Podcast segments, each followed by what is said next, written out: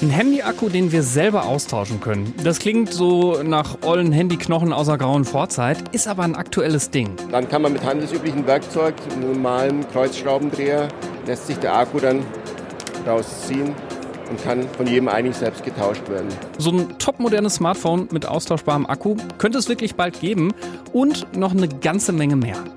Deutschlandfunk Nova. Kurz und heute mit Christoph Sterz.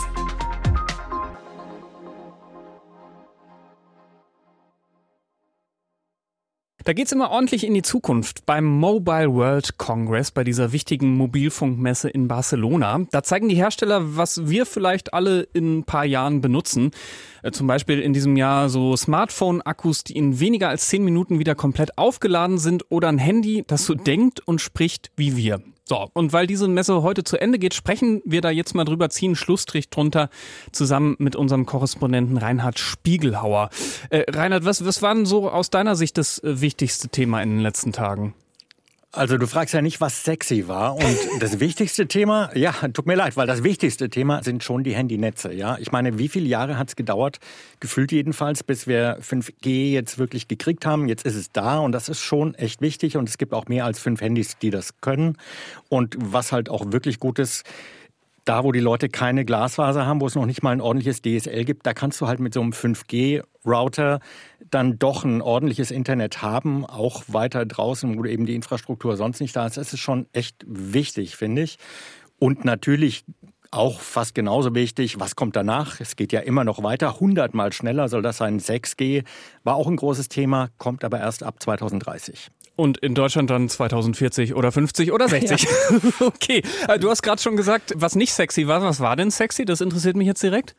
Naja, du hast die Geschichte angesprochen mit der künstlichen Intelligenz, mit dem Klon, der dich sozusagen vollständig nachbilden soll. Also das ist keine Person dann, die da wirklich steht, aber es geht um, dass deine Persönlichkeit im Netz abgebildet wird. Das ist schon interessant, spooky. Sexy ist vielleicht gar nicht der richtige mhm. Ausdruck, mhm. aber jedenfalls ist das schon echt spannend und interessant.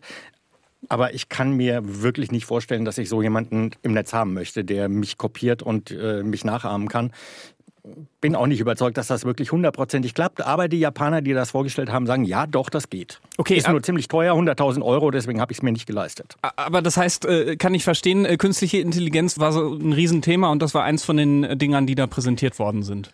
Also war schon ein Thema, Riesenthema jetzt in dem Sinn, dass da irgendwie ein neues Chat-GPT vorgestellt worden wäre oder so nicht. Aber klar, also KI ist Buzzword, noch mehr als schon in den letzten Jahren. Und natürlich ist KI auch in vielen drin. Also auch zum Beispiel in den Netzen, die ich ja gerade schon mal zum Thema gemacht habe. Bei 5G hast du so, dass du, stell dir das mal so vor, du hast zehn Kanäle und die sind eben nicht alle gleich, sondern die sind total flexibel. Je nachdem, was da durch muss, können die sich verändern. Und die KI versucht vorher schon rauszubekommen oder eine Idee zu haben, was könnte jetzt in diesem und jedem Kanal, was könnte da gebraucht werden? Muss der schnell sein? Muss der besonders zuverlässig sein? Und dann werden die Kanäle, wenn die, wird die Übertragung entsprechend geschaltet. Das ist auch KI. Du hast eben den Ausbau der Netze, neue schnelle Netze angesprochen. Wenn ich jetzt an Europa denke, denke ich gleichzeitig an den Appell, bitte chinesische Firmen rauszulassen, so nach dem mhm. Motto, ne, sicherheitsmäßig, das geht überhaupt nicht. Bedeutet das, dass jetzt auch äh, bei der Messe in Barcelona chinesische Unternehmen quasi gar nicht vertreten waren? nee, nee ganz im Gegenteil. nee, also der, der größte Stand war tatsächlich der Stand von Huawei. Das ist ja ein riesiger chinesischer Konzern, der alles Mögliche rund um Handys macht. Da kommen auch diverse Handymarken, waren ursprünglich mal bei Huawei, die jetzt ausgegliedert sind. Wahnsinnig viele Handys kommen aus China nach wie vor.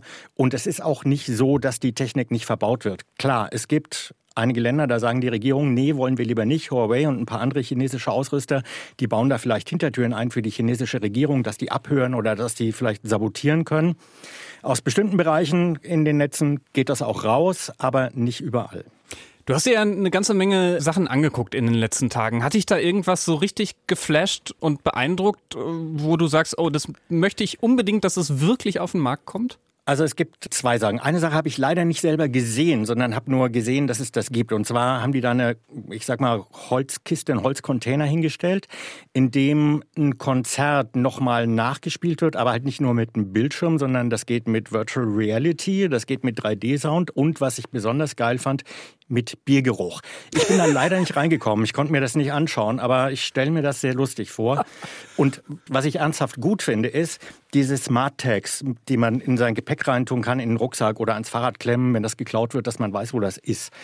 Das sind ja Einwegprodukte im Moment, da sind Batterien drin, das ist irgendwie nicht so ideal. Und es gibt zwei Hersteller, die versuchen das jetzt zu machen ohne Batterien. Die haben so eine Art Akku da drin eingebaut. Und das besonders Geile daran ist, du brauchst dafür kein Ladegerät, sondern die holen sich die Energie, um diesen Akku aufzuladen, einfach aus der Energie, die so außen rum ist. Also das kann Licht sein, das kann zum Beispiel WLAN-Energie sein, das kann auch Wärme sein. Das sind jetzt Prototypen, aber das klingt, finde ich, super spannend, wenn das wirklich funktioniert. Das stimmt, da muss ich dir zustimmen, äh, Reinhard. Vielen Dank äh, für diese Infos an unseren Korrespondenten Reinhard Spiegelhauer. Er war das über den Mobile World Congress in Barcelona und was da so mobilfunktechnikmäßig in den letzten Tagen vorgestellt worden ist und eventuell dann auch irgendwann von uns allen zu benutzen ist. Deutschlandfunk Nova. Kurz und heute.